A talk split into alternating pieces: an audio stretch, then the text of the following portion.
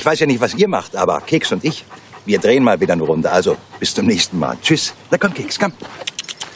Hallo, herzlich willkommen. Der Podcast vom Büro für Filmangelegen ist wieder da. Wie versprochen mit Axel Ranisch. Hallo Axel. Ich bin auch wieder da. genau, weil wir haben gesagt, wir reden über Löwenzahn. Das ist Fernsehen, haben wir noch nie gemacht. Aber ähm, wenn du Fernsehen machst, dann müssen wir mal über Fernsehen reden. Ja, also das, es, es hat mich ja genauso überrumpelt.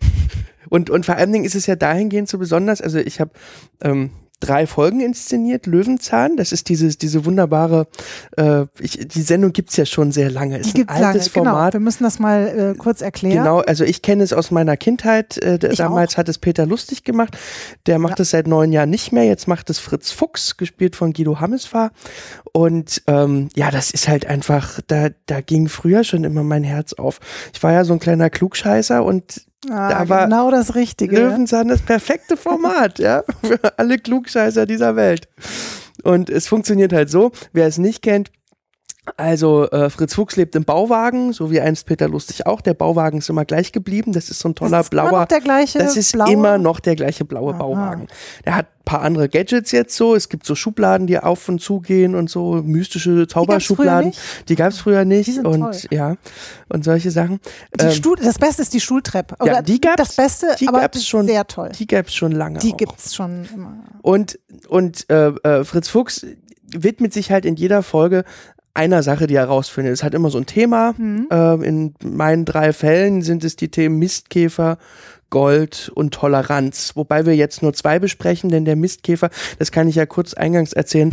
Der, Anekdote ja, gleich zu Beginn. Der wird noch lange dauern, bis die Mistkäferfolge jemals ausgestrahlt wird, ähm, weil der äh, Käfermarkt mit Ägypten zusammengebrochen ist. Mhm. Und es mhm. geht in dieser Folge der Käfermarkt. um der Käfermarkt. Und es geht in dieser Folge um einen Skarabäus. Ähm, ein, eigentlich gibt es, also Herr Paschulke bringt aus dem Urlaub einen goldenen Skarabäus mit.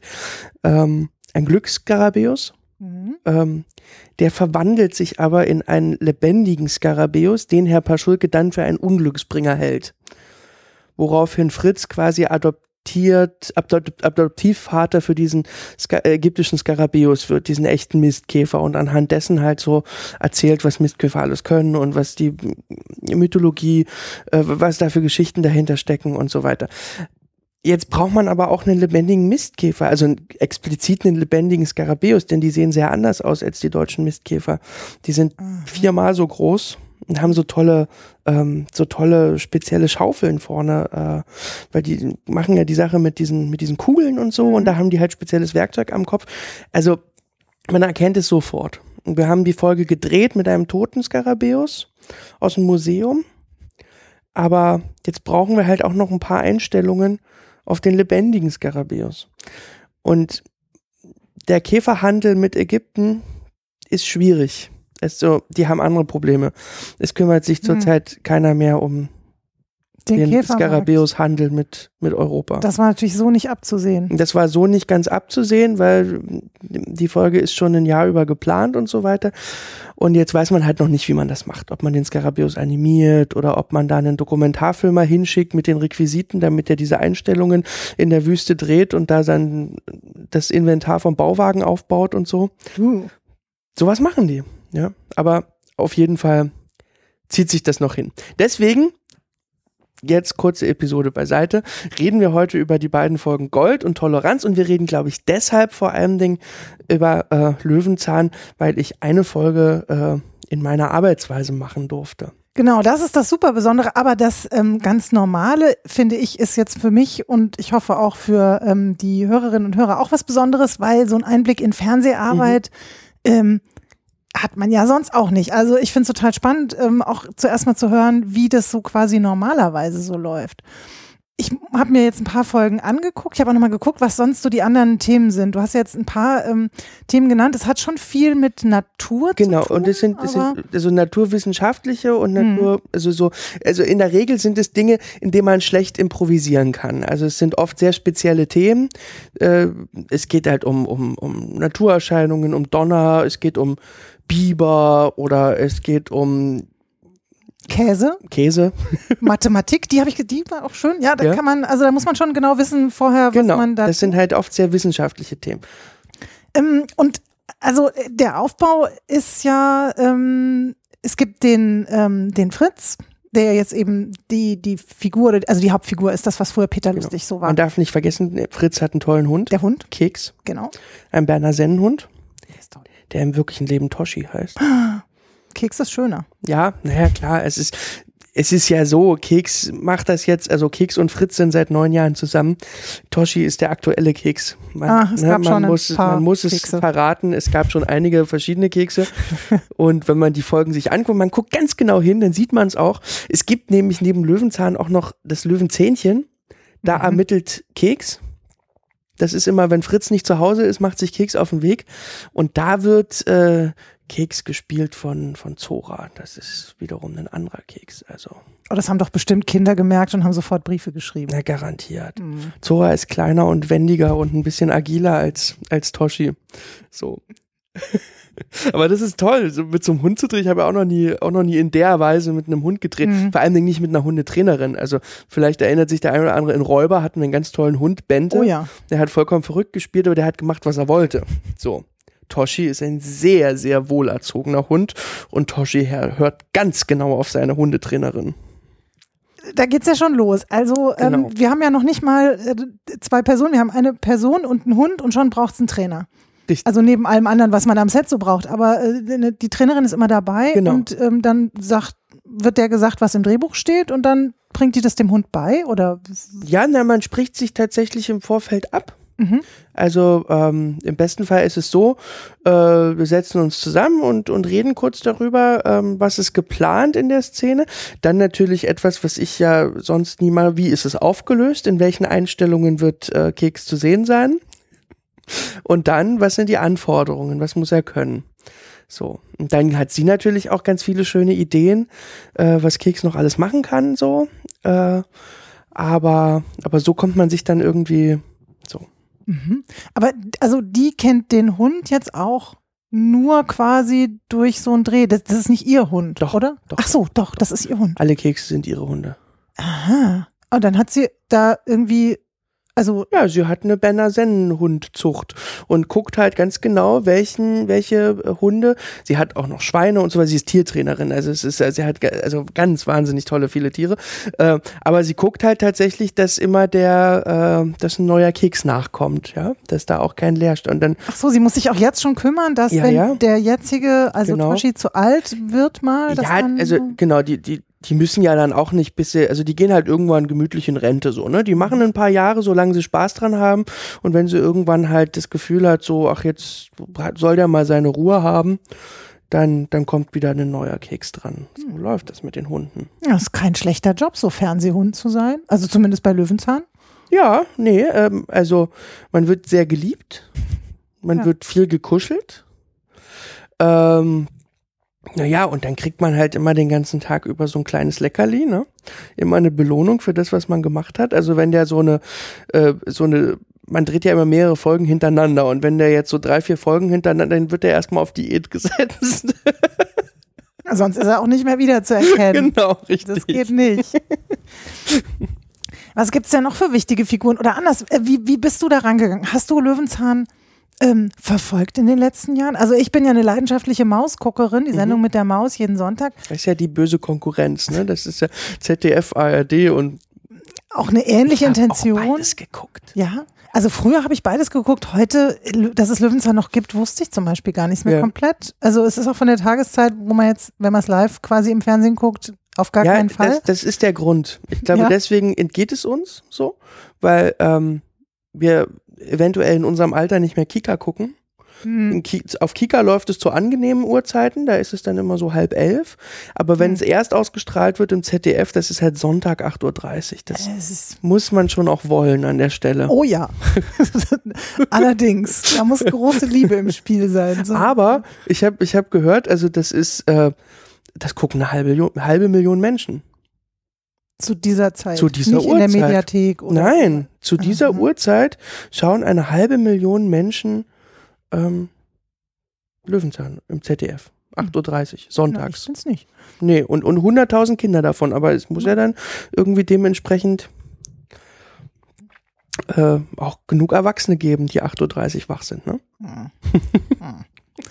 Nun gut, ein Glück gibt's die Mediathek, sodass ähm, man Dass kann die- und auch diese, die Seite selber, also Löwenzahn, was die, wie heißt die ZDF? Ähm, Löwenzahn.de? TV.de heißt die, Ach so, genau, ja. richtig. Und da kann man Löwenzahn und wenn man jetzt beispielsweise eingibt Löwenzahn Toleranz oder so, also jetzt speziell die Toleranzfolge, die ja schon ausgestrahlt worden ist am vergangenen Sonntag, ähm, dann kommt man sofort da drauf. Also die kann man wunderbar in der in der Mediathek gucken und man kann alle Löwenzahn-Folgen, die es äh, je gab, in der Medi Mediathek gucken. Genau, ist auch echt, also ähm, wie gesagt, ich habe Mathematik angeschaut, äh, Ja? war, war schön. Das äh, hat mir gefallen. Hast du das dann auch so gemacht? Hast du dir irgendwie erstmal 20 Folgen reingezogen oder hast du, äh, hast du ganz viel Infos gekriegt, welche Figuren da so auftauchen und wie die so sind? Oder wie hat man dich da? Genau, also ich So habe mir einen. Überblick verschafft, welche Figuren es gibt. Hm. Und welche Figuren äh, in den Folgen auftauchen werden. Also äh, und was es da an, an, an vergangenen Auftritten schon gab. Also äh, in der Folge Gold gibt's halt die Schwester von Fritz Fuchs. Ähm, und dann gibt's die Oma von Fritz Fuchs und ähm, dann gab's jetzt in der Toleranz den äh, Herrn Paschulke. Nee, Quatsch, Herr Paschulke ist ja der Nachbar. Im Urlaub, ja. Äh, Herr Paschulke ist im Urlaub. Ähm, da kommen wir aber nachher zu. Eigentlich sollte die, die Folge mit, mit Fritz Fuchs und Herrn Paschulke stattfinden. Ähm, aber leider ist, ist, äh, ist Helmut der wirklich, ich liebe Helmut. Helmut ist so toll. Äh, Herr Paschulke ist leider krank geworden und deswegen äh, haben wir tatsächlich relativ kurzfristig umdisponiert und äh, Herrn Klute äh, zum zweiten Hauptdarsteller gemacht. Aha, und so. und Herr Klute ist? Herr Klute gibt's vorher schon, der ist von der Stadt. Der ist eigentlich immer da, wo es irgendwo Formalien gibt oder so Mhm. äh, oder Bürokratie, da trifft man bei Löwenzahn auf Herrn Klute. So, der ist seit, ich weiß es nicht ganz, ich glaube seit drei Jahren ist der dabei. Seit drei oder vier Jahren so. Genau. Und wie traf denn das ZDF auf dich? Wie kamst du überhaupt dazu, Das weiß ich auch. eine Folge zu drehen? Oder Es mehrere? Wie, wie so oft in meinem wunderschönen Leben äh, gibt es plötzlich eine Anfrage. Ach. Und dann heißt es, ja, wir haben, ich für mich Disco gesehen, äh, wir haben Räuber gesehen und wir wollten fragen, ob du nicht Lust hast, mal Löwenzahn zu machen. Das heißt, da gibt es keinen festen Regisseur, sondern da wechselt alle paar Folgen. Genau, es gibt, es gibt ein paar Regisseure, die machen das schon sehr lange und, und Mhm. äh, also es gibt so ein paar Löwenzahn-Urgesteine. Äh, Klaus Kietinger, der hat, ich weiß nicht, wie viele Folgen schon gemacht. Oder Wolfgang Eisler, der macht das jetzt, glaube ich, auch schon seit fünf oder sechs Jahren. Und dann holen sie sich aber auch immer mal wieder andere Regisseure dazu. Also, äh, äh, wie hieß er hier, Oscar-Gewinner Marc- Marc-Andreas Bor Borchardt, Borchardt, der mit Kleingeld HFF-Film ja, ja. Genau, der hat zum Beispiel Löwenzahn-Folgen gemacht Mhm. oder äh, also es gibt, es gibt halt, es gibt ja im Internet eine Liste mit all den Regisseuren. Es kommen immer mal wieder neue dazu. So, und jetzt hatte ich diese, diese Anfrage und da habe ich mich wahnsinnig gefreut, weil es halt so ein, ein mit der Lupe in die Kindheit oder mit dem Fernrohr schon fast. Und die haben dann auch äh, schon von sich aus den Wunsch gehabt, eine Impro-Folge zu machen? Erst nicht. Erst sollte ich zwei Mhm. Folgen machen, Mistkäfer und Gold. Und die hatten wohl eine Experimentalfolge geplant, ähm, die dann irgendwie nicht zustande gekommen ist. Und dann hatten sie so einen Slot über im Jahr, den sie nicht hätten benutzen müssen. Also sie hätten die Folge nicht drehen müssen. Aber sie ha- hätten sie auch drehen können. Und dann haben sie gesagt, Mensch, wir haben uns überlegt, jetzt wo du schon zwei Folgen machst, hast du nicht Lust, mal eine zu improvisieren, weil wir noch so eine Experimentalfolge offen haben? So heißt das jetzt experimentell. Ja, ja. Na, fürs Ja. ZDF ist das tatsächlich. Naja, und für so ein festes Format, die Ja. haben noch nie improvisiert oder so, ja. Das ist natürlich, Gott, ich, habe ich mir nicht zweimal sagen lassen. Und dann saßen wir zusammen und haben überlegt, äh, wie könnte denn sowas jetzt aussehen? Und da habe ich gesagt, es muss ein, ein emotionales Thema sein. Es muss etwas sein mit viel Konfliktpotenzial ähm, und es darf halt, es darf halt nicht gar zu wissenschaftlich sein, weil man Mhm. sonst nicht improvisieren kann. Und dann haben wir zusammengesessen und ich habe gesagt, jetzt Herr Paschulke, der Nachbar von, von Fritz Fuchs, der übrigens äh, äh, äh, Helmut Kraus, der dienstälteste Seriendarsteller der Bundesrepublik Deutschland. Der ist länger im Amt als Herr Paschulke, ähm, als äh, Mutter Beimer bei der Lindenstraße. Okay, und die ist wirklich lang dabei. Ja. Das ist, Helmut macht das so, das mit Löwenzahn, ja, so, aber eigentlich ist der Synchronsprecher und äh, Synchronregisseur auch. Der Ah. hat zum Beispiel so fantastische Sachen gesprochen wie den Part von Samuel L. Jackson in Pulp Fiction oder äh, oder oder äh, John Goodman in Big Lebowski oder so. Das ist Das ist Herr das ist. Helmut Kraus, Herr, Herr Paschulke, ja. Also da, wo es so um ich schleck deiner Dings die Möse aus. Das würde Herr Paschulke nie sagen. Nein, das würde Herr Paschulke niemals sagen, aber Herr Paschulke ist einfach ein hammermäßig geiler Synchronsprecher im wirklichen Leben. Und, äh, und eben auch ein toller Synchronregisseur. Also, der hat sie alle gesprochen, Marlon Brando und also, ja, naja. Aber Herr Paschulke, äh, ist ja, und ich habe halt gesagt, jetzt gibt's Herrn Paschulke schon so lange. Wie ist das denn? Hat der denn schon jemals, ist der schon mal eingezogen im Bauwagen? Und dann haben sie Warum? ja, das wusste ich da noch nicht. Ich dachte nur, wenn, wenn, wenn zwei Welten aufeinandertreffen, ja, weil Herr Paschulke in einer Not plötzlich, äh, das lag ja irgendwie in der Luft, dass man, dass man so, dass man so einen Fluchtgedanken und dann war das sofort ging das, nee, ist er noch nicht. Und dann war klar, das ist ja, das, das können wir doch machen. Wir können doch, Herr Paschulke ähm, äh, hat seine Wohnung zur Verfügung gestellt, ähm, eigentlich versehentlich, weil er eigentlich an einem Preisausschreiben teilnehmen wollte. Ähm, und nun kommen Flüchtlinge in Bärstadt an und äh, kommen in diese, kommen in seine Wohnung. Und jetzt weiß er nicht, wie er damit umgehen soll. Und flüchtet selber ähm, zu Fritz Fuchs in den Bauwagen. In dem Bauwagen. Und. Fritz Fuchs, der eigentlich der toleranteste Mensch auf der Welt ist äh, und super gerne äh, in seinem kleinen Wagen noch fünf Flüchtlinge aufgenommen hätte, ähm, muss nun Herrn Paschulke aufnehmen und gerät dadurch auch an die Grenzen seiner Toleranz. So, das, da haben wir zusammengesessen und dann war das relativ schnell klar, dass das irgendwie eine schöne Geschichte sein könnte. So. Aber so ist es dann ja nicht ganz So ist es nicht geworden. ganz gekommen, äh, äh, weil halt äh, äh, Helmut äh, krank geworden ist und, äh, und dann haben wir halt überlegt, oh Gott, können wir das nachdrehen? Wie machen wir das? Ähm, jetzt stehen die Dreh, es war, es war wirklich relativ kurzfristig Mhm. und, und dann hat Helmut Kraus selbst den Vorschlag gemacht und hat gesagt, naja, bevor die Folge jetzt ganz ausfällt, so, was extrem schade ist, weil das Thema ist so wichtig und die Arbeitsweise und es könnte auch Herr Klute machen. Das war seine Idee. Ja, sonst Mhm. hätten wir es nicht gemacht. So.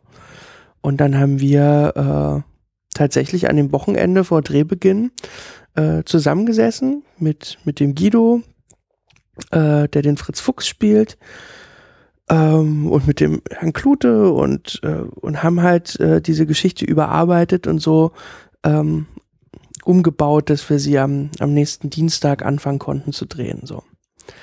Und das, das war dann so richtig, Axel Ranisch macht Impro-Film. Wir hatten zwei Seiten Treatment.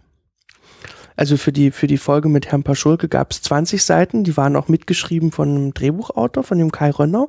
Der hat das so Mhm. gebastelt, äh, wie das so funktionieren könnte. Da haben wir, das war so schön, wir haben zusammengesessen. Der, der Guido und der Helmut und der Kai und äh, die Produktion und ich haben ja am großen Tisch gesessen und gesponnen, wie diese Toleranzfolge so aussehen könnte. Und dann ist Kai mit diesem ganzen Material nach Hause gegangen und hat dann ein sehr schönes Drehbuch geschrieben. Also kein Drehbuch, sondern ein Treatment. Aber da er nun halt Drehbuchautor ist, hat er komplett 20 Seiten geschrieben für eine, für eine 24-Minuten-Folge. Und, äh, und das, die war so ausführlich, so ausführlich beschrieben, jede Szene, also mit den Dialogen, aber eigentlich im Konjunktiv formuliert, damit äh, sie doch nicht wörtlich Mhm. dastehen, dass ich schon ein bisschen Angst gekriegt habe, weil ich dachte, oh Gott, jetzt haben wir so viel festgelegt und äh, und dann soll ich improvisieren und dann wollen sich doch alle wieder haargenau dran halten und so weiter. Und ähm, das war natürlich wirklich tragisch und, und, und traurig, dass das mit Herrn Paschulke nicht geklappt hat. Aber für die Improvisation war es nicht so schlecht. Weil plötzlich haben wir zusammengesessen und aus 20 Seiten zwei gemacht. Dann war auch keine Zeit mehr, nochmal was und zu dann schreiben. war auch keine Zeit mehr, was zu schreiben. Mhm. So. Und dann hat äh, die Redaktion ja den Mut aufbringen müssen, äh, das abzusegnen und zu sagen, okay, dann macht es jetzt mit den beiden Seiten. Und ich glaube, die hatten schon auch eine Befürchtung, dass es in die Hose geht, weil die so ja noch nie gearbeitet haben. Und weil es schon was anderes ist, wenn du halt 20 Seiten gelesen hast und dann liest du nur noch zwei Seiten. Mhm. Ähm, und die Margret, die Redakteurin, die kam dann auch gleich äh, zwei Tage später angereist. Das war dann unser zweiter Drehtag. Den ersten Drehtag hatten wir ganz allein. Und das ganze Team hatte Schiss. Also alle hatten, das, das muss man kurz, kurz erzählen. Wir haben ja die beiden nicht improvisierten Folgen vorher gedreht. Die erste Folge, die wir gedreht haben, war Gold. Mhm. Die zweite Folge war Mistkäfer. Und dann kam die dritte Folge Toleranz. Und ähm, am Anfang hatte ich den totalen Schiss, weil in der Goldfolge, es war ein fremdes Team. Ich habe mit niemandem dort schon mal gearbeitet. Es war ein verhältnismäßig großes Team für mich. 25 Leute. Es gab äh, plötzlich einen Kran. Mein erster Drehtag gleich mit einem Kran. Ähm, später haben wir auch mal eine, ich glaube, 25 Meter lange Schiene aufgebaut. Ich habe mit Dolly gedreht, so mit Lichtleuten. Wir haben Auflösung gemacht. Mir ist in den ersten Tagen der Arsch auf Grundeis gegangen. Und dann kamen wir halt zu dieser Improvisationsfolge am Ende. Und da ist dann wiederum dem Team und den Schauspielern der Arsch auf Grundeis gegangen. Und ich war da schon einigermaßen entspannt, weil ich wusste, ach, wir kriegen das schon hin. So. Ja, du wusstest auch, dass die das können oder hast Ja, denen das zugetraut? Ja, der Guido und äh, Mhm. War ist ein toller Schauspieler und der Holger Handke, der den Herrn Klute spielt, der ist, der ist großartig, ist ja auch ein, ein, ein, ein Impro-Genie, der macht das so gerne, ja. Und die beiden haben sich so schön befruchtet, das habe ich ja schon mitgekriegt, als wir das Drehbuch oder die, die Geschichte uns ausgedacht haben, weil da so viele Ideen kamen, ach, da könnte man so und da könnte man so. Und als wir da an diesem Wochenende vor Drehbeginn zusammensaßen, dann haben die beiden ja angefangen schon miteinander zu spielen. Und da musste ich schon immer schreien, spiel's nicht jetzt, spiel's nicht jetzt, Mann. Nicht, nicht proben Heb das auf. hebt es auf, wenn wir drehen. Also, da, äh, da habe ich mir gar keine Sorgen gemacht. So. Und, und dann war halt, war halt klar, am nächsten Tag kommt die Redakteurin. Und äh, dann haben wir es auch so gemacht, wie ich es immer gemacht habe. Ich habe dann das Material mit nach Hause gekriegt und habe dann abends zu Hause das zusammengehackt. Und um dann am nächsten Tag äh, zu zeigen, was wir am Vortag gedreht haben. Und dann bin ich halt mit meinem Computer und dem Boxen wieder ans Set gekommen und habe denen halt gezeigt, was wir am Tag davor gedreht haben und wie das aussieht, wenn das zusammengeschnitten ist. Und da haben die Schauspieler als auch die Redakteurin und äh, der Kameramann haben da drauf geguckt und, und waren alle total aus dem Häuschen, dass es funktioniert. Also die Schauspieler waren aus dem Häuschen, weil es noch nie einen Regisseur gab, der ihnen zwischendurch Material gezeigt hat. Mhm. Das, das kriegen Schauspieler ja anerzogen irgendwie haben Regisseure ja immer Angst, das Material den Schauspielern zu zeigen, ehe der Film fertig ist. Weil, weiß nicht, Angst vor Befindlichkeiten oder irgendwas. Ich habe da noch nie schlechte Erfahrungen mitgemacht. Vor allen Dingen, wenn man improvisiert, zeige ich das wirklich gerne am nächsten Tag den Schauspielern, damit sie wissen, für die weitere Improvisationsarbeit, was denn jetzt im Film gelandet ist und was nicht. Hm, Was funktioniert hat. Ja, was, für funktioniert hat, funktioniert. genau. Aha. So, und dann erfahren sie was über den Rhythmus und über die Musik und das ist ja eigentlich nur total von Vorteil. Und die Redakteurin war so erleichtert. Also das, ja, und dann hatten wir eigentlich noch einen, einen sehr, sehr schönen äh, Restdreh für diese Toleranzfolge. Und als das vorbei war, also das Team war dann voll auf meiner Seite, weil die gemerkt haben, wenn wir improvisieren, sind wir mindestens eine Stunde früher fertig. Einfach weil es auch nicht so viele Lichtumbauten gibt, ne? So, wenn man zwischendurch nicht so viele Wartezeiten hat. Und ähm, und dann, äh, als, als der, der letzte Drehtag war, danach wollten eigentlich alle immer nur noch improvisieren. Die haben erzählt, die haben danach noch eine, eine, äh, eine, einen Block gedreht, äh, drei weitere Folgen mit einem anderen Regisseur. Und dann haben sie alle gesagt, ach komm, wir improvisieren. ja. Nein, das hat, das hat wirklich viel Freude bereitet. Also es war eine, eine Umstellung, eine neue Situation für alle Beteiligten, die das sonst machen. Also Ja. du hast gerade die, die Einstellung oder die Lichtumbau erwähnt. Ähm, das heißt, es gab eher so eine, eine offene Szene. Du hattest einen Kameramann, der reagieren musste und sich Genau. nicht also dort Kameramann Alexander Sass, Kameramann von Dietrich Brüggemann. Mhm. Altes Löwenzahngestein, hat schon einige Löwenzahn-Folgen gedreht und ähm, die machen das halt so, wenn sie den Regisseur holen, dann machen sie, nehmen sie auf jeden Fall den Kameramann, der schon Löwenzahn-Erfahrung hat und so, dass einer auf jeden Fall immer schon weiß, wie der Hase läuft. So. Und deswegen habe ich mit äh, Alex Sass zusammengearbeitet. Und wir haben uns halt im Vorfeld für jede Folge ein Konzept ausgedacht und für diese Improvisationsfolge war klar, die Kamera ist auf der Schulter. Ähm, es wird keine Lichtumbauten geben. Das heißt, man licht, richtet Licht im Vorfeld so gut ein, wie es geht. So. Äh, wenn was, viele, viele Dinge spielen ja einfach draußen. So. Mhm. Aber dann sparen wir uns das halt. Es wird, gibt halt ein Grundlicht und so, aber es muss halt mehr oder weniger 360 Grad bespielbar sein. Das sind ja dann die Bedingungen, unter denen mein Kameramann Dennis Pauls auch immer zu leiden hat. Mhm. Und Alex muss dann halt gucken, dass er den Schauspielern hinterherkommt. So. Wobei gerade diese Szenen im Bauwagen, wenn ja Herr Klute da eingezogen ist und sie sich dann ums Schlafen und Badbenutzung und so ähm, rangeln, da war es vielleicht gar nicht so, so einfach, oder? Das ist da dann. Ja, du hast halt nicht viel Platz im Bauwagen. Danke, dass Sie Ihren Hund nach draußen geschickt haben. Ich hätte sonst kein Auge zugetan. Schon gut, Herr Klute. Aber morgen kommt Keks wieder rein. Gute Nacht. Gute Nacht.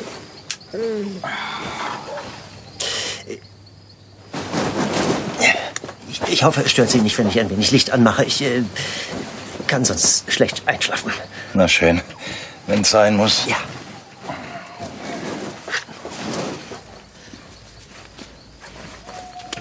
Herr Klute? Aber äh, wozu denn das Licht, wenn Sie eine Augenklappe tragen? Nun, äh, wissen Sie, wenn ich vielleicht nachts wach werde und ich kenne mich ja hier so schlecht aus, dann Ja. Gute Nacht. äh, gute Nacht.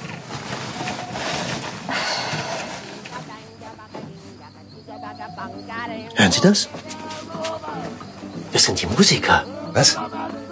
Nicht bei mir zu Hause, die, die, die proben. Äh, Hoffentlich nicht im Garten. Ich meine, was, wenn sich Nachbarn sich beschweren? Ja, aber wir sind doch die Nachbarn. Also jetzt gute Nacht, ja? Äh, Ja, gute Nacht. Vielleicht nehme ich einfach meine Ohrenstöpsel. Ja. Hm, gute Nacht. Aber das Schöne an diesem Bauwagen ist, dass der überall Fenstertüren und Löcher hat, also große und Schubladen. Ja, aber man kann, kann halt irgendwie doch von allen Seiten auch reingucken. Aha. So, also man kann, äh, man kann schon, und dann gibt's halt im Bauwagen gibt's dann eigentlich nur noch zwei Richtungen, so. So, links und rechts. Na, oben und unten. Stimmt, Das es Bett gibt auch mal von oben und, ja, ja, ja, nein, du hast recht. Es gibt links, rechts, oben, unten und von außen. aber, aber das ging alles total gut und ich habe mich dann in dieser Improvisationsfolge gefühlt wie ein Fisch im Wasser. Mir ist gerade eingefallen, wo wir vorhin abgebogen sind. Du wolltest nämlich gerade erklären, ähm, wie so eine Folge aufgebaut ist. Ja, da waren wir mal, stimmt. Genau, da waren wir mal. Und das ist jetzt vielleicht auch nochmal interessant, um, also die Struktur ist ja, ist ja eine andere als bei einem normalen Film. So, Mhm. man hat so äh, ungefähr 18 Minuten Spielfilmhandlung, also wirklich, wo man so eine Geschichte erzählt. Und dann hat man noch ungefähr sechs Minuten äh, Einspieler. Mhm. Und diese Einspieler sind geteilt in Trickfilme und Dokus. Und dann gibt es halt, also Trickfilme, da haben die äh, von Studio TV, äh, äh, von der Produktionsfirma, die das macht, ähm, verschiedene äh, Trickfilmstudios, die sie dazu beliefern, so, weil die müssen ja immer am laufenden Band äh, Mhm. brauchen die ja Trickfilme und und bei den Dokus benutzt man halt Archivmaterial aus dem ZDF, so und dann schneidet man sich tatsächlich die Aha. Dokus zurecht, so. Also die werden richtig geschrieben. Das ist, da ist auch ganz wichtig, dass wir den Kai Rönnau, den Drehbuchautor, der hat sich halt sehr genau mit den Einspielern beschäftigt und die, die haben wir ja auch nicht angerührt. Das wäre Also- jetzt natürlich noch die Frage gewesen, genau. Kanntet ihr die alle vorher? Kanntest du die vorher oder kommen die, Die danach Einspieler. dazu? Hm. Na, den Inhalt der Einspieler kannten wir alle, Mhm. weil es auch wichtig ist, dass man während der Dreharbeiten äh, immer auf den Punkt kommt, wo es zum Einspieler geht. Da muss man ja wissen, was dann kommt. Ja, also den Übergang, ne? Genau, Dass es dann richtig. sinnvoll weitergeht, ja. Genau. Und äh, wie die Animation jetzt ausgesehen hat, äh, da war ich nicht beteiligt. Mhm. Das macht der Redakteur oder die Redakteurin. Äh, bei dem beim Dokumaterial sitze ich mit dem Schnitt. So, also Ah, ja. da kann ich äh, kann ich mit. Also das macht das macht natürlich. Die haben ja äh, äh, äh, da selbstständige wunderbare äh, Schnittmeister, die äh, die da diese Einspieler schon vorschneiden und so, ne? Aber da hat man rein theoretisch einen Einfluss drauf, wenn man sagt irgendwie so, nee, das ist ein doofes Bild und das hätte ich Mhm. lieber so und so und so. Aber der Inhalt ist klar. Und Archivmaterial heißt, es sind Unmengen von Bildern, aus denen die da auswählen können. oder? Ja, na im Prinzip Wahnsinn. alles, was schon mal im ZDF gelaufen Ah. ist. Oh. Also klar, Mhm. darauf kann man zurückgreifen. Und dann sucht man sich halt zusammen, was gibt es denn? Ähm, da gibt es einen Einspieler über äh, sowas wie den Karneval der Kulturen oder es gibt halt einen Einspieler über internationale Gerichte, Essenstraditionen äh, Traditionen und und und die die sucht man sich dann zusammen. So, da guckt man dann, was gab's da an Dokus schon, was im ZDF gelaufen ist, wo wo kriegt man Bilder her? Genau und diese Spielfilmhandlung die wird halt immer wieder unterbrochen durch diese Einspieler. Die sind immer so eine bis anderthalb Minuten lang oder so eine Animation ist auch mal zwei Minuten lang. Und dann hat man eigentlich immer so drei Minuten Handlungsschnipsel. Mhm. Und das ist eigentlich ein sehr schönes Format. Wenn man halt innerhalb dieser drei Minuten Spielfilminseln ähm, hat man halt eine richtige schöne Szene, die eine eigene Dramaturgie hat, einen Höhepunkt und die dann auch zu einem Ende kommt und zu dieser Überleitung hin äh, zu dem Einspiel. Also es ist ein ganz anderes, dramaturgisch ist ein ganz anderes Arbeiten. Mhm. So, es hat halt nichts mit einer Filmdramaturgie zu tun. Aber du musst schon immer da richtig drauf aufpassen. Auch also dir ist, während du da drehst, ähm, sehr bewusst, an welcher Stelle Mhm. ähm, von diesem Schnipsel du bist. Ja, genau. Sonst würde es nicht funktionieren Nee, wahrscheinlich. sonst würde es ne? nicht funktionieren. Mhm. Und bei der Toleranz haben wir ja auch wieder chronologisch gedreht. Mhm. Also mit, mit Herrn Klute angefangen, wie er also feststellt, dass Herr Paschulke in Urlaub gefahren ist, obwohl er, ach so, siehst du, es ist ja dann auch so gewesen, das war ein langes Hin und Her. Wir wollten halt zunächst wirklich, dass Flüchtlinge nach Bärstadt kommen. Mhm, das da war Äh, zuletzt der Stand, so was hattest du gesagt. Das war so, äh, das war tatsächlich noch im, weiß nicht, März, April. In diesem Zeitraum war das so. 2015. Ja. Mhm. Ähm, da gab es dann aber Befindlichkeiten, wenn man sagte, das, das ist ja so ein aktuelles Thema und also das, das flaut dann auch ganz schnell wieder ab und sowas ist ja immer doof, wenn das dann nur so Eintagsfliegen sind. Haben die im März gedacht, dass das Flüchtlingsthema abflaut? Naja, naja, also, ne? Da war, hätte ja sein können. da waren, da waren auf jeden Fall waren da Befürchtungen äh, von äh, redaktioneller Seite aus, äh, dass man ja so eine Folge auch immer ausstrahlen möchte oder so. Und ich kenne die genauen Gründe nicht. Ich, wir haben es dann auf jeden Fall ein bisschen auch, um es äh, eventuell für die Kinder übertragbarer zu machen, gibt es dann ein, ein internationales Musikfestival, sowas wie den Karneval der Kulturen in Bärstadt. Und es gibt eben ganz viele internationale Gäste, die dann kommen und untergebracht werden müssen. Und damit hat man eine ähnliche Situation, ja, Mhm. dass, dass, dass Herr Klute ähm, mit den Fremden klarkommen muss, die für ihn einen unwahrscheinlichen, ein, ein Chaos bedeuten. So, weil Herr Paschulke ist nicht da, der hat gesagt, er nimmt 20 äh, Musiker auf. Das ist die Grundsituation. Und jetzt kommt keiner in das Haus rein und man kriegt die Flüchtlinge da nicht, äh, die Musiker da nicht unter. Und die einzige Wohnung, die jetzt am Ende in Bärstadt noch zur Verfügung steht, ist die von Herrn Klute selber. Weil Herr Klute verbietet Fritz Fuchs äh, Musiker aufzunehmen, weil sein Bauwagen ist, also der hat ja also weder getrennte Toiletten, äh, noch ist er behindertengerecht, noch äh, der ist beweglich und mobil und es gibt, Ja. äh, was ist da alles, also es Nicht. gibt, es geht überhaupt nicht. Also da gibt's Verordnungen, so. Dabei ist Fritz ja total begeistert. Also der Gegensatz von den beiden, ähm, der ist super. Fritz kriegt, kriegt sofort leuchtende Ja. Augen. So, was? Ganz viele Leute von überall, das ist voll spannend und klar, die können alle zu mir Genau. kommen. Und Herr Klute so, nein, das geht nicht. so, aber das ihm das letztlich ja lieber wäre, dass die in dem mobilen Bauwagen, wo es keine getrennten Toiletten gibt, unterkommen sollten, weil dann hätte er seine Ruhe. Das, äh, so, er ist ja schon sehr korrekt und er würde Er da niemals von nein. abweichen. Und deswegen, ja, sitzt er dann auf der Straße, weil jetzt sind die 15 Menschen oder 20, äh, viele, Die 15 Menschen in seiner Wohnung und er, Und- sitzt davor. ja, und er kann nicht da bleiben. Es Nee. ist ihm einfach, also, Schweißausbruch. ja. Und das war halt natürlich ganz schön, ja, weil wir, wir hatten auch, also wenn es jetzt noch mit, mit Herrn Paschulke gewesen wäre, wir wollten ja auch den älteren Herrn Paschulke, den Nachbarn, nicht in irgend so scheiß Pegida-Richtung drücken, ja, so, wo man sagt, das Schöne an Herrn Klute ist natürlich, der ist halt einfach wahnsinnig neurotisch. So, der hat so einen Ordnungswahn, ja, Mhm. und, und da kannst du es halt auch wunderbar über dieses Chaos erklären, ohne, ohne dass du, dass das irgendwie einen unangenehmen Beigeschmack hat, so. Ja, ich habe mich gefragt, genau, wie, wie seid ihr da zu dem, äh, zu dem, zu dem Tonfall gekommen, dass es eben, eben nicht Pegida besorgte bürgermäßig ist ähm, und, und trotzdem verständlich, was, ähm, was der Klute da, so was ihm da eigentlich so Sorgen macht. Mhm. Also wie, das habt ihr Ja, wahrscheinlich das euch kam gut dann überlegt, Gott sei ne? Dank, ja, ja, da haben wir unwahrscheinlich lang drüber Mhm. gesprochen. Haben wir auch vorher schon ganz lang mit, mit Helmut Kraus ganz lang drüber gesprochen.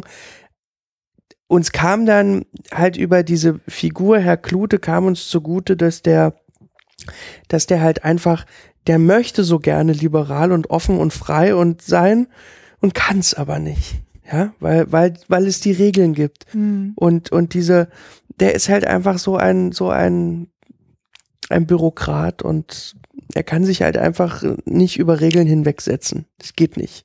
Und über Chaos und über seine Strukturen und der ist halt, es kommt ja dann alles zu, er, er zieht ja mit all seinen Neurosen im Bauwagen ein, ja. Oh ja. Er, er, er kann nur sauberes ähm, Mikrowellenessen zu sich nehmen. Er hat unwahrscheinliche Probleme mit dem Hund, weil der natürlich hart und riecht und das bringt er ja alles mit. Mhm. So.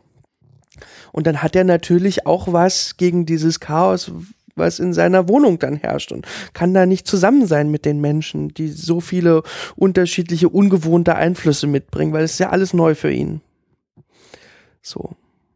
Ja, doch, aber also der ist auch wirklich, ähm, der hat so eine ähm, so eine Distanz, diese eine Szene, wo sie auf der Straße den allen begegnen, da Mhm. sieht man die beiden ja auch so, wie sie äh, total unterschiedlich reagieren. Ne? Herr Mhm. Klute guckt so ganz äh, Das sind meine Gäste. genau so äh, und winkt so ganz, ähm, es ist ja jetzt hier Radio, wollte ich sagen, es ist, äh, wenn ich das äh, vormache, ähm, das sieht ja keiner, aber er ist so, ah, genau, er möchte gern und er will die begrüßen, aber er kann es nicht so herzlich. Fritz rennt sofort los und hey, Genau. welcome to Germany, Genau, nee, welcome ja. to Bärstadt Ja, welcome to Berstedt. Und ähm, ist so, ach, total aufgeschlossen und die ziehen vorbei und machen Musik und ist super Stimmung und Herr Klute ist so, uh, Ja. das ist alles Ja. so anders und so Ja, ungeordnet. das ma und das macht ihm Angst. Hm. So. Ja, das ist so die Ausgangsposition für diesen, für diese Folge. Und dann geht's schon darum auch, wie man, wie man Toleranz lernt. So. Und, und dass man sich halt, also dass das auf jeden Fall eine Eigenschaft, also es ist keine Eigenschaft. Man kann sich darauf nicht ausruhen. Man kann nicht einfach sagen, äh, ich bin nicht tolerant, das muss man akzeptieren. Nee, so ist es nicht, sondern Toleranz ist etwas, was man lernen muss. Und wir alle müssen das tun, jeden Tag. Und das funktioniert nur und es ist, tut uns allen weh und es fällt uns allen schwer, immer wieder von neuem irgendwie Toleranz zu lernen. Aber es geht nur letztendlich über Empathie. In, das in sich hin, hineinversetzen in jemand anderen, jemanden ergründen, jemanden, wir haben dann in der Folge so ein Spiel, da geht es halt um Schuhe anziehen, so. Mhm. Und Fritz sagt dann halt irgendwie, naja, wir können ja mal, weil, weil Herr, Herr Klute sagt, wie Sie das immer so locker nehmen, ich wäre auch so. Und dann sagt er, aber das können Sie doch. Sie können doch einfach, mal- wir machen mal Schuhe tausch. Sie schlüpfen in meine Schuhe, ich schlüpfe in Ihre Schuhe und dann schauen Sie sich mal, wie sich das anfühlt, so. Und, äh, und letztendlich ist, ist, ist das irgendwie der Schlüssel, den anderen verstehen, lernen und sich in den hineinversetzen. Anders funktioniert's ja nicht. Ähm, irgendwie habe ich Mokassins und Indianer-Sprichwort im Kopf und ich weiß nicht, wo es herkommt. Ähm, ist das, wird das irgendwo da gesagt oder steht das irgendwo? Ist das Nee. irgend, irgendwas, was mir begegnet ist? Du kannst einen anderen nur dann verstehen, wenn du einen Tag in seinen Mokassins gelaufen ja. bist oder so. Schön, ja. Also, okay, dann aber das, nicht, das, nee, das war nicht die Grundlage, aber ja, genau so diese ist es. Idee ist es. Genau so Fall. ist es, ja, genau. Und man kann ja vorher auch ein bisschen äh, Deo-Spray oder Hygiene. Macht er, ja. äh, Desinfektion. Er, er glutet desinfiziert Genau. die Schuhe von Fritz natürlich. ja.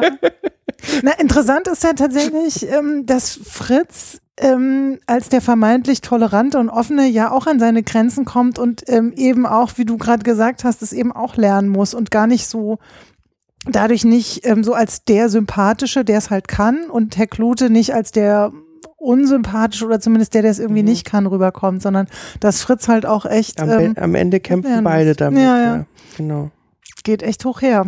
Mhm. Und das waren dann so Teile, also wie die das ausfechten oder, äh, also Schuhtausch war der vorher äh, klar, Ja, ja. das, das, das Ja, war klar, hm? Das, das stand dann auch in unserem kleinen roten Faden. auf den zwei Seiten. Äh, genau. Nee, wir haben uns schon und auch vor jeder Szene äh, sehr genau verständigt, was wir, äh, was wir erzählen wollen.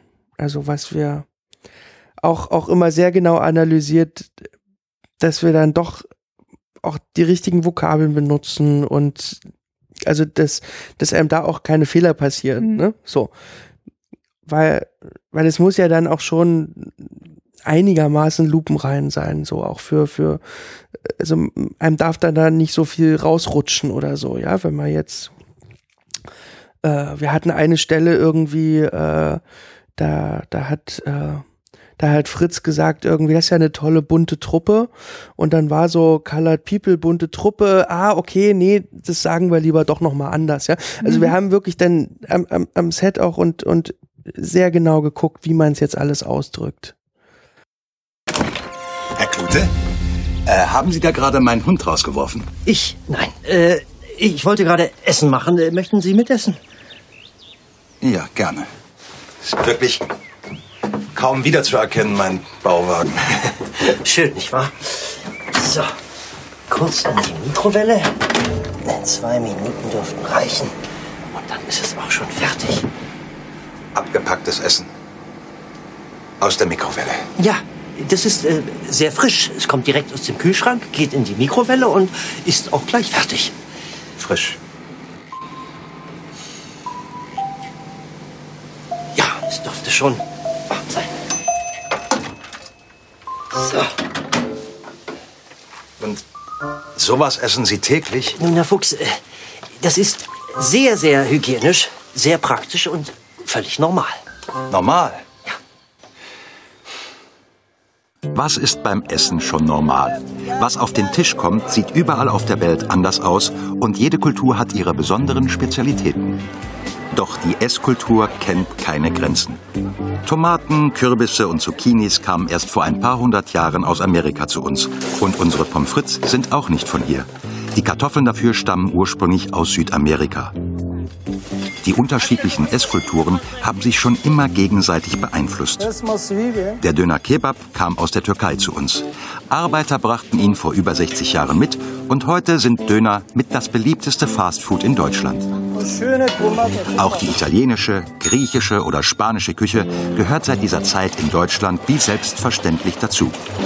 Okay, so eine Riesen-Paella, die gibt's wohl nur in Spanien. Einige exotische Spezialitäten wie etwa Eidechsen oder Insekten haben es noch nicht auf unsere Speisekarten geschafft. Aber wer weiß, vielleicht ist ja irgendwann auch so ein Insektengrillteller bei uns völlig normal. Sieht doch lecker aus. Als ich mir das angeguckt habe, ähm, das Ende, es geht ja um diesen Musikumzug, der ja dann, also die Vorbereitung dazu und ähm, dass der dann stattfinden kann, so wie er geplant war in etwa. Ähm, ich dachte so, naja, am Schluss waren die Dreharbeiten doch eine einzige Party, oder? Ja, das also gerade diese diese Schlusssequenz, weil da machen alle Musiker, die wir da haben, machen halt Musik. Das war wirklich schön, weil der Take war eigentlich zu Ende und die haben halt einfach weitergespielt. Und dann haben wir im Team haben dann die ersten angefangen zu tanzen und dann habe ich auch getanzt und dann äh, waren wir dann alle auf der Wiese und haben dann irgendwie so eine Viertelstunde Pause gemacht und alle getanzt miteinander. Das war tatsächlich ein wirklich schöner Moment. So. Und ja, und so ist dann mit diesem Drehtag ist dann irgendwie auch der Dreh mehr oder weniger zu Ende gegangen. Das war ein schöner, ein schöner Abschluss. Ja. Ganz anders als beispielsweise die, also nein, die Stimmung war auch gut in der Folge Gold, aber das war ein ganz anderes Arbeiten. Das war so richtig, das fing schon damit an, äh, dass für uns, Alexander Sass und ich, wir haben uns halt überlegt, wie wir so eine Szene auflösen. Das habe ich zum letzten Mal im Studium gemacht, als ich gelernt habe, wie man so Filme mit Drehbuch und dass man dann Szenen auflöst. Ne? Nochmal so für diejenigen, die jetzt mit so Filme machen, nicht so vertraut Auf, sind. Auflösen heißt, wo stellt man die Kamera überall hin? Also aus wie vielen Perspektiven dreht man die Szene, um sie nachher schneiden zu können? Das nennt man Auflösung. Und das haben wir dann Szene für Szene gemacht. Und es gab dann so Sachen, wir haben dann stellenweise, äh, also wir haben unchronologisch gedreht. Wir mussten Motive abdrehen. Wir haben am Anfang erst alles abgedreht. Also kurz, kurz auch hier, kurze Geschichte am Anfang. Es ist so, die, äh, es fließt durch Bärstadt die Bärlau, ähm, das kleine Flüsschen. Und in diesem kleinen Flüsschen kommt es plötzlich zu Goldfunden. Tada. Steht in der Zeitung. Goldfunde in der Bärlau. Und äh, da hat der Herr Wittenborn, dem dieses Land gehört, ähm, die, das Stückchen Fluss in Claims aufgeteilt und verpachtet die. Und Fritz hat eine sehr lebenslustige Oma, die auch gerne Abenteuer eingeht und die hat keine Sekunde gezögert und einen Claim gepachtet. Wir wollen nicht sagen, dass sie leichtsinnig ist oder gutgläubig. Nein, das wollen wir nicht sagen.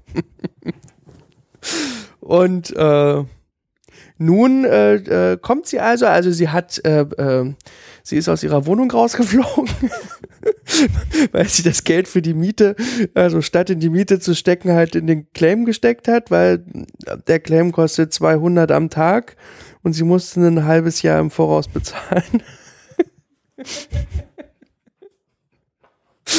und äh, möchte nun also auch da wieder mit ihren ganzen, also sucht Unterkunft, äh, bei, kommt mit ihren ganzen Möbeln und zieht für kurze Zeit bei Fritz in den Bauwagen ein, ähm, der am Anfang auch noch an das Gute glaubt in der Sache, ja. So. Mhm. Er holt sicherheitshalber sein Schwesterchen zur Hilfe. Aber vor allen Dingen, weil die Oma so ein bisschen anstrengend ist, dachte ich am Anfang. Ja, naja, also vor allem Dingen, natürlich ist sie auch, es ist halt Oma und wenn die Mhm. jetzt plötzlich bei dir im Bauwagen einzieht mit Wirbelt. und, und offensichtlich ja auch keine Wohnung mehr hat. Gut, dass schönes Wetter war. Ja, das Sofa genau. stand die meiste Zeit draußen. Ne? Ja, aber da war es dann schön, ne? wenn die ganzen Möbel draußen stehen, Mhm. bei schöner Beleuchtung in der Nacht, war sehr gemütlich. Ja, voll hübsch. Ja, ja naja gut. Und die kommen nun halt Stück für Stück drauf, dass da an dieser Goldgeschichte, also dass es da so Haken gibt. Der ein oder andere Haken. Ja, also zum Beispiel ist der Haken das, also erstmal findet man nur Flitter. Die Flitter allerdings, die findet man wirklich, das ist echtes Gold. Man findet zum Beispiel auch, das wusste ich nicht, im Müggelsee Gold, ja. Ach, Es gibt Goldschiffer im Müggelsee. ich dachte nur Haie. Oder in, in der Schneehaie nicht. Aber Gold gibt's wirklich. Ach. Und auch in Bächlein oder so, ja, in Mhm. Fließgewässern. Also äh, man kann in Deutschland eigentlich überall relativ zuverlässig ähm, auch Goldflitterchen finden. Die sind halt nicht wert, ja, weil die kannst du halt dir ins Rührei machen oder Was? na, es gibt doch auch in, in Dubai oder so immer Rührei mit Goldflitter oder oder so Danziger Goldwasser ins Schnäpschen, weißt du? Ach. Kannst ja auch trinken, es schadet ja dem Körper nicht. Ich hatte keine Ahnung, was man mit Gold alles machen Ja, kann. man kann Gold essen. Ist halt nur der Show-Effekt, Mhm. aber diese, diese Flitterchen, die man aus dem, aus der, also die Fritz aus der Berla holt oder die man am Wochenende aus dem Müggelsee. holen kann, ähm, die sind halt so leicht, also da, da, die sind kein Euro wert. Hm. So. Aber die holen dann später, Herr Wittenborn weiß, wie man hilft. Ähm, der hat also äh, Ruten vom kanadischen Goldtüpfelstrauch, äh, geschnitten vom Medizinmann der Kung Pao Indianer äh, bei Mitternacht, die äh, einem helfen, Nuggets aus dem Fluss zu holen. Die funktionieren auch super schnell Die und funktionieren super und man holt ganz viele Nuggets Ja. raus und Fritz und Suse, seine Schwester, holen da zack, zack Nuggets raus. Das Problem an diesen Nuggets ist, die sehen alle gleich aus. Da werden sie stutzig. Und da werden sie stutzig. Und dann wird's zu so einem kleinen Kriminalfall. Zu meiner Erleichterung wurden sie dann stutzig. Endlich wurden sie stutzig. Und natürlich äh, kriegen sie die Sache geklärt. So. Mhm. Aber um jetzt nochmal zurückzukommen zur Chronologie. Wir haben nicht chronologisch gedreht, sondern wir haben zum Beispiel alles an der Bärlau als erstes gedreht. Mhm. So. Es gibt ein paar, es gibt zwei Schauspieler in diesem Film, die man wiedererkennt, wenn man äh, Filme von mir gesehen hat. Äh, äh, es gibt zum einen den Bierling, das ist so ein, so ein Jüngerer, der hat sein ganzes, sein ganzes Führerscheingeld ausgegeben, um so einen Claim zu pachten für ein paar Tage. Ähm, gespielt von Robert Alexander Bär, der in Ich fühle mich Disco den Radu spielte. Mhm.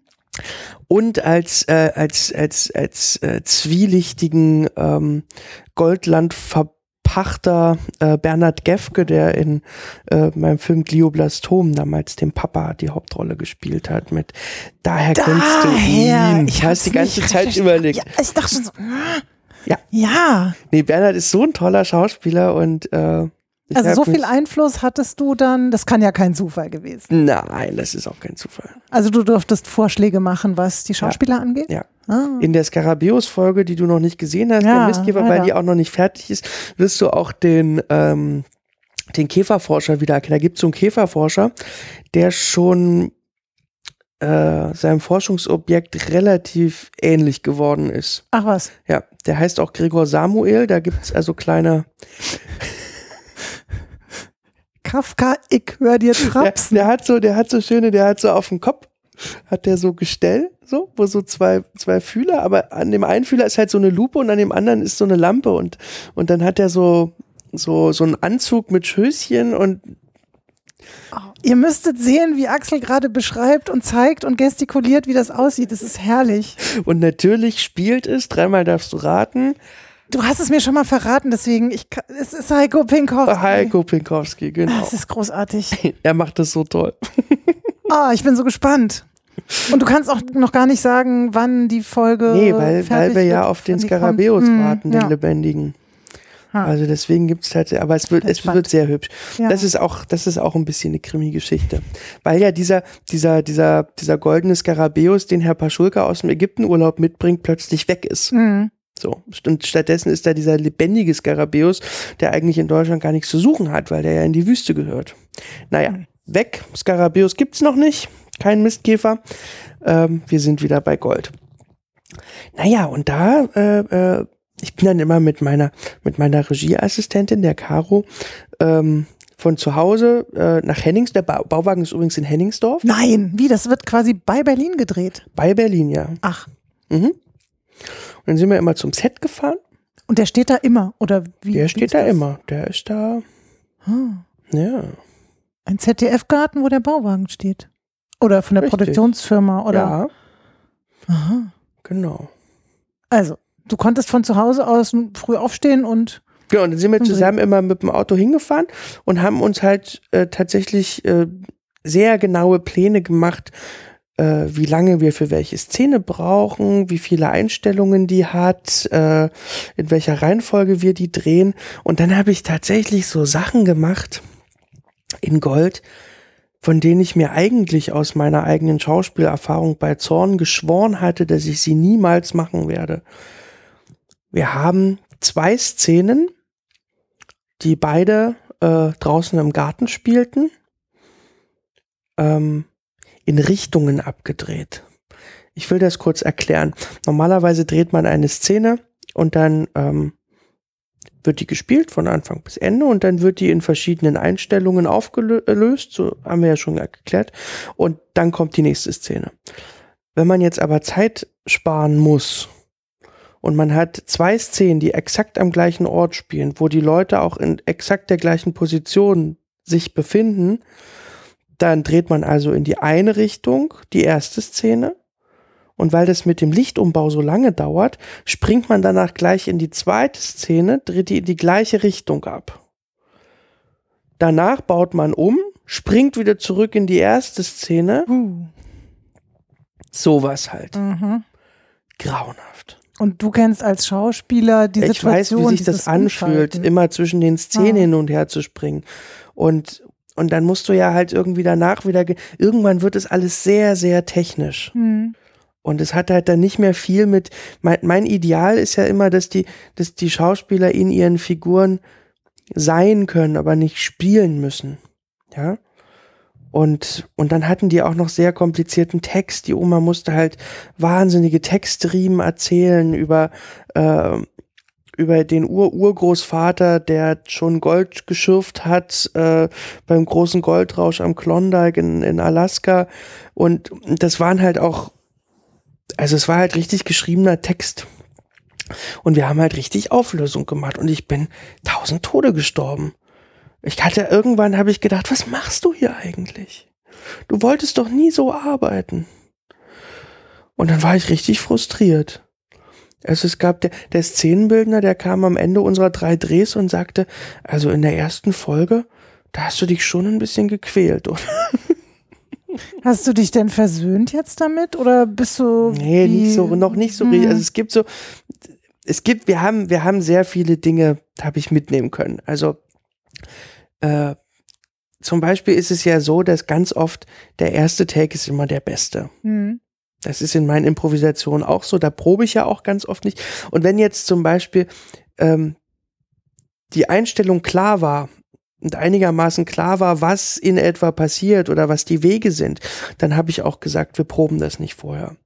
Weil ich schon wollte, dass dieser erste frische Moment, wo alle immer, wo für, für alle es neu ist, dass der heilig ist. So, das haben wir auch oft gemacht bei Gold. Aber bei vielen Geschichten ging es dann halt nicht mehr, weil die dann so hoch aufgelöst waren, weil man die in alle Richtungen brauchte. Mhm. Und dann muss man halt auch bei Löwenzahn darauf achten, dass man immer ganz viele Nahaufnahmen auf Details macht, sogenannte Insatz, also auf Goldstücke oder auf, das muss man dann auch immer nochmal, das ist so gefisselt, ja. Mhm. Wenn jemand was in der Hand hat, dann muss man da eine Nahaufnahme drauf machen, damit man das sieht. Sowas halt. Das mache ich ja bei Improfilmen sonst eher selten. Ähm, und, und dadurch, äh, äh, genau. Und, und dann haben wir so andere Sachen, was, was mich dann auch versöhnt hat, dass wir, dass ich dann immer mal gesagt habe, und, und wenn du den Text fertig hast, häng doch einfach noch ein bisschen was hinten dran. So. Und dann sind ein paar Situationen auch zustande gekommen, die, die wirklich noch hübsch waren. Also wenn dann irgendwie die Oma im Bauwagen den Tee sucht oder so, da sind dann so improvisierte Momente, die wir so eingebaut haben. Ist auch drin geblieben. Ja, und das, dann, und das dann auch drin geblieben. Mhm. Das sind dann so kleine, und darüber freue ich mich dann mhm. wieder, dass es dann geht. Aber ansonsten, ich habe halt immer Angst davor, dass man in so einen Modus kommt, wo, wo man Schauspieler sieht, wie sie Text aufsagen. Und und das, äh, ich kann das nicht so genau beurteilen. Ich finde, ich bin relativ stolz auf die Goldfolge, weil ich finde, dass man die ganz gut gucken kann. obwohl es halt eine Drehbuchgeschichte ist mhm. und obwohl wir sehr stark auch auf Bildgestaltung geachtet haben und halt, wie gesagt, wir haben mit Kran gedreht und solchen Geschichten, ja, also es sieht halt richtig gut aus. Also äh, es sieht für einen Film, in dem ich Regie geführt habe, richtig gut aus. ähm, und trotzdem hätte ich manche Sachen bestimmt lieber anders gemacht. Also ganz sicher. Und du bist sicher, dass an den Goldgerüchten in der Bärlau was dran ist? Natürlich, mir macht doch keiner etwas vor. Na dann stecke ich noch heute unseren Claim ab. Und du kommst mit, Keks.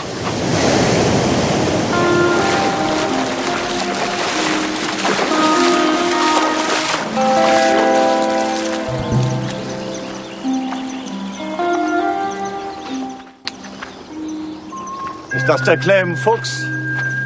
Ja, stimmt genau. Mein Name ist Fuchs. Fritz Fuchs. Bittenborn, mir gehört das Land. Seht zu, dass er die Grenzen einhaltet. 20 mal 40 Fuß. Warum verpachten Sie die Claims eigentlich? Hier liegt so viel Gold rum. Das ist mehr, als ich selbst heben kann. Und außerdem habe ich ein Herz für tüchtige Kerle, die das große Glück suchen.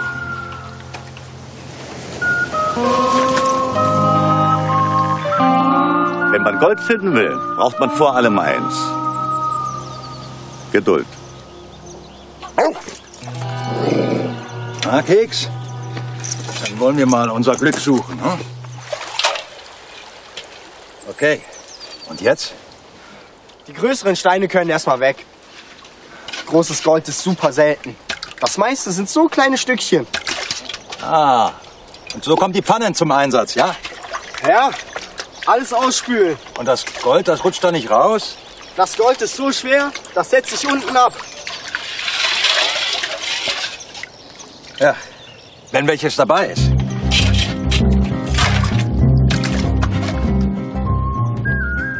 Wer hat denn die Musik ausgewählt? Diese, diese, also du hast gesagt, Abenteuergeschichte ist ja so eine, so eine Western-Stimmung Ja. durch die Musik reingebracht und noch so ein paar ist, Requisiten. Das ist halt wieder meine Art und Weise. Das ist, ähm, ich habe mit den Komponisten, die die Löwenzahnmusik gemacht haben, für alle drei Folgen im Vorfeld gesprochen und habe denen gesagt, ich brauche die Musik vorher.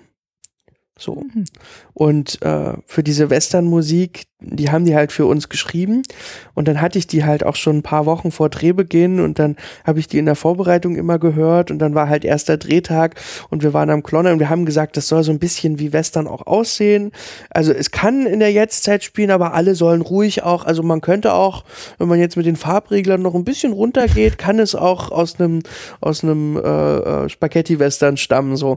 Und dann dann waren wir halt an diesem an diesem Wasser äh, und das Zelt war aufgebaut und die Leute waren in diesen Kostümen und dann habe ich halt ganz laut die, die Musik angedreht und dann waren alle so Bäm, so.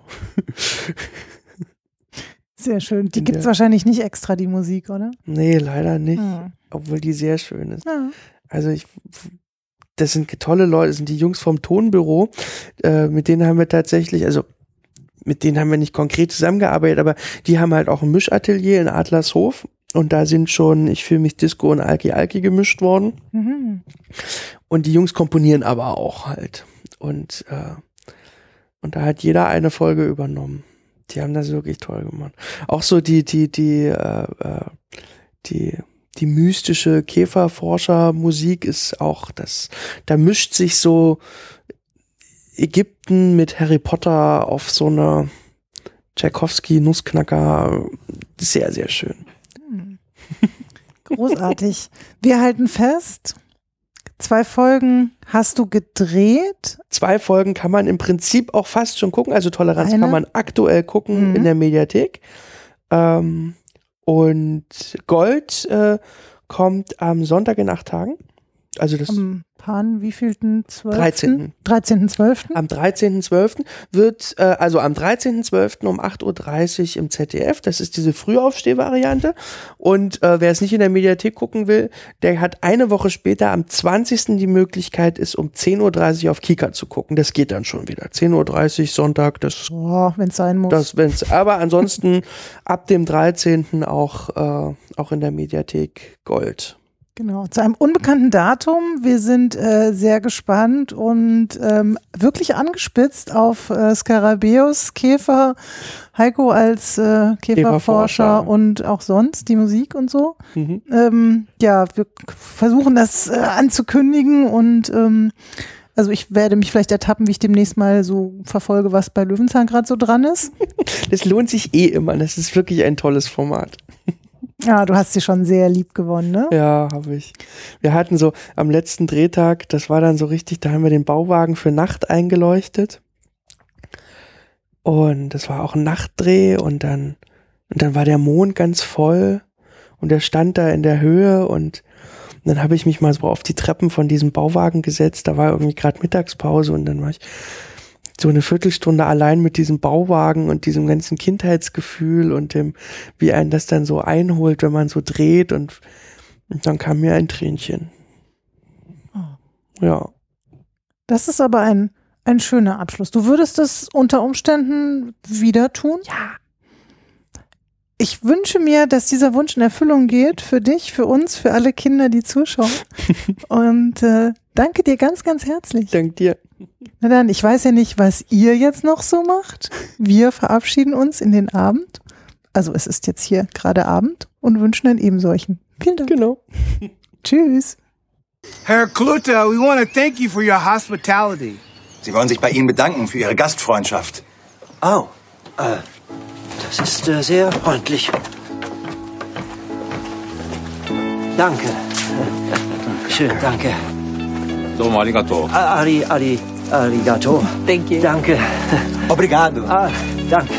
Grazie. Danke. Спасибо. Vielen Dank, Herr Klute. Danke. Oh, Sie sprechen Deutsch. Das, äh, ja, danke.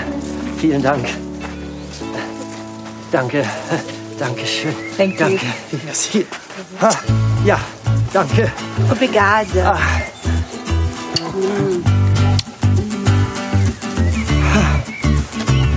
Ah. Das sind wirklich sehr freundliche Menschen, Herr Fuchs. Ja.